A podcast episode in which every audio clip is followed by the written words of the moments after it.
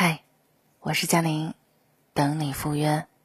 这里是佳宁家读，关注请加微信公众号“我们的音乐盒子”。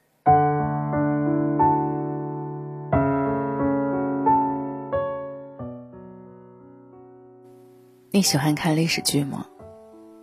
最近我一直在翻看古籍，所以对司马懿这个人有了很大的兴趣。刚好今天看到一篇啊卢峰君原创的文章，说司马懿说，真正厉害的人从来不着急。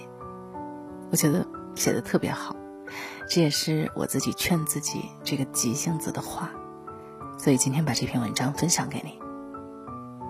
好的人生不怕大器晚成的，姜子牙到八十岁才遇见明主，司马懿六十岁才得到重用。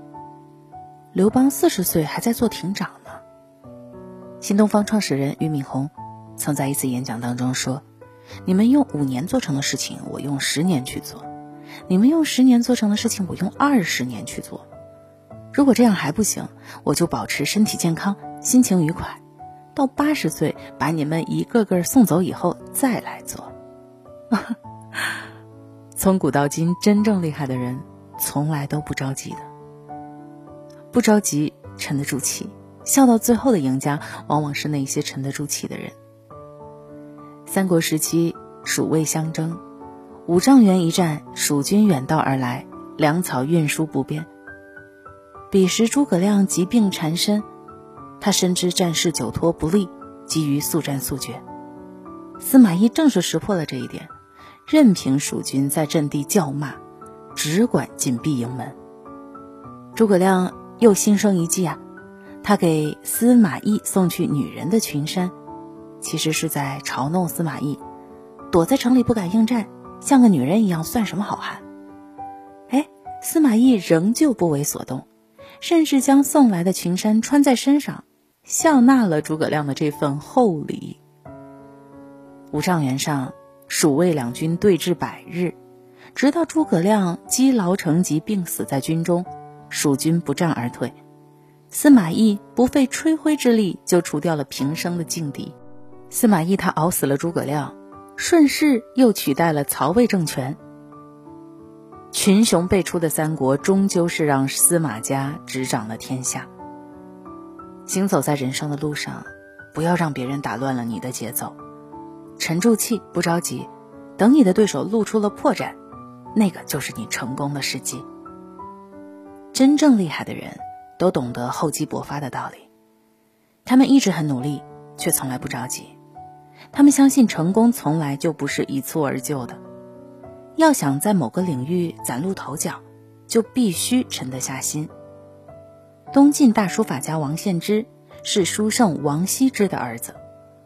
王献之自小在父亲的光环下，急于在书法界闯出自己的名声。到了十四五岁的时候，他的书法已经很出色了，当然跟父亲比，却依然相差很远。王献之主动找到父亲问：“怎么才能把字写好呢？”父亲带他来到后院，指着一溜排列的十八口大水缸说：“用这些水磨墨写字，等你把这缸里的水都用完了，字自然就练成了。”王献之听了父亲的教诲。从此不再着急，沉下心来钻研书法，终于取得了一番被誉为书坛的亚圣，成为书圣王羲之身后的第一人。李大钊曾说：“凡事都要脚踏实地去做，不驰于空想，不骛于虚声，而委以求真的态度做踏实的功夫。路要一步一步走，字要一笔一画写，欲速则不达。”不着急，沉下心，把眼前的功夫做到家，未来才会更加扎实。不着急，它也是一种生活态度，更是一种人生的境界。不着急的人，比快节奏的人更加懂得体会生命的乐趣。我们要慢下来，因为自在有为的生活是急不得的。有人觉得世界一直在往前跑，我们就必须奋力追。不然就会被时代抛弃呀。可现实的结局却往往是你越着急就越焦虑，像一只不停转动的陀螺，透支了健康，透支了时间，也透支了精力。做人要学学骆驼，那是种沉得住气的动物。